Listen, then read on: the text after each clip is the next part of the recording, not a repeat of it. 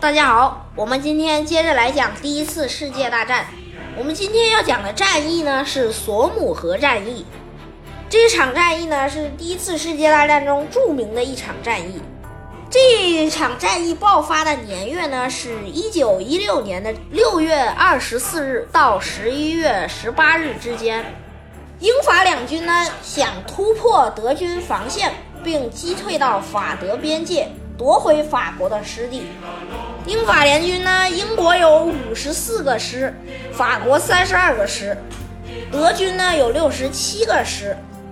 而这场战役呢也特别残忍，甚至被称为这个“血沃索姆河”。英军率先发起进攻，这一次英军调集了数千门火炮，开始对索姆河一带的德军实施重型轰击。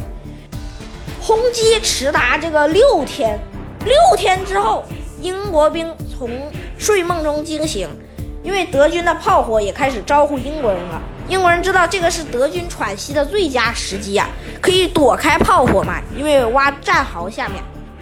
于是英军大兵挺进，数万人一起冲向德军阵地，但是没有想到啊，德军早有准备。因为这个德军炮火只是假装的，故意不往英军阵地打，好让英国人放松警惕。没想到英国兵冲到德国人阵地面前，发现了马克沁机关枪已经架在前沿阵地上了，开始对英国人一通扫射。结果没想到，一天下来，英军竟然损失六万人，而且仅此一天。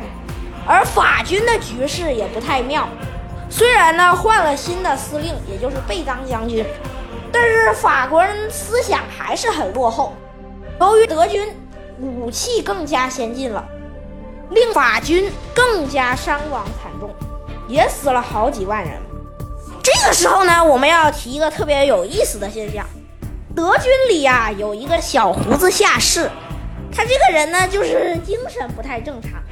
别人战场上都畏畏缩缩，他反而跪下说：“这个主啊，谢谢你让我战斗。”这个小胡子下士呢，就是阿道夫·希特勒，他后来就是德国元首。但这场战役中还有两个德国元帅，一个叫隆美尔，另一个叫舍尔纳。啊，当然这个隆美尔官比较低啊，当时他只是个上尉，舍尔纳也才只是个少校。但是这个英国人也知道德国人不好惹，于是呢想发明一种能够趟过德军战壕，又能炮击德军的一种重型武器。大家知道战壕其实是一个特别让人头疼的东西，因为敌军的士兵趴在里头，你根本攻不进来。敌人能躲过去你的子弹，你却躲不过敌人的子弹。因为战壕外一般都是平原呐，你根本就无处可藏。如果你要是回去呢，又会被长官杀掉。而且英法联军已经开始有督战队了，就是防止你逃跑，逃跑就要杀。而英国人为了趟过战壕，又想出了一个新武器。战壕是特别潮湿的，英国兵呢防御措施做的不好，德军老是突袭，结果所有人都畏畏惊惊。索姆河一带又经常下雨。英国兵的战壕里全是泥水和脏水，六个月的战役下来，英国兵的那个脚都泡烂了，都有脚气，而且又有苍蝇、蚊子这些蚊虫来干扰。而德国人呢，反而想出了一种特别妙的办法，就是垫上木板儿，这样子呢就能防止这个泥水渗进来，所以德国人的脚就没事儿嘛。而英国人为了趟过这种战壕，发明了一种新武器。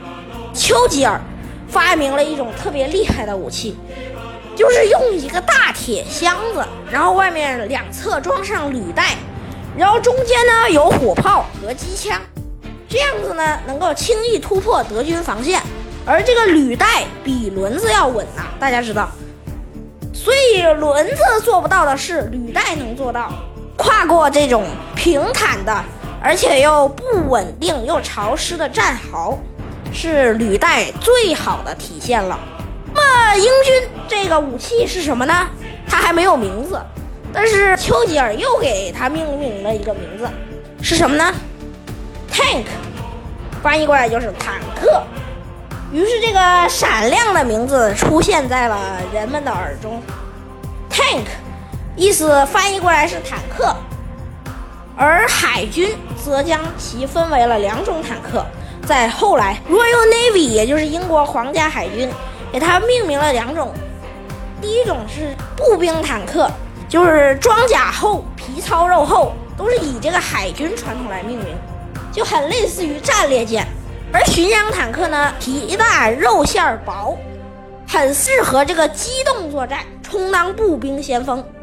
这种武器呢，特别先进，有战列舰和巡洋舰之分。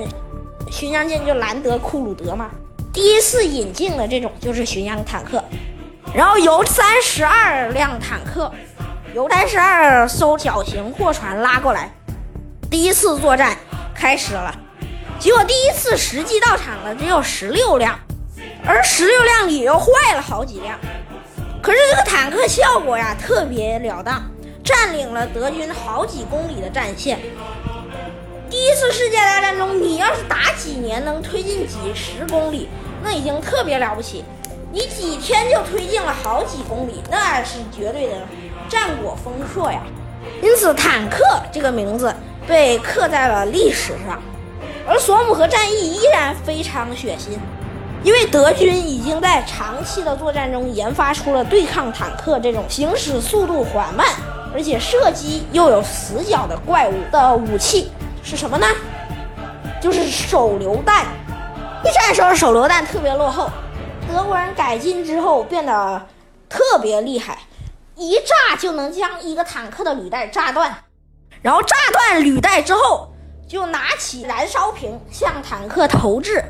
这个燃烧瓶的火可以烧进坦克里头，烧伤这个驾驶员或者烧死。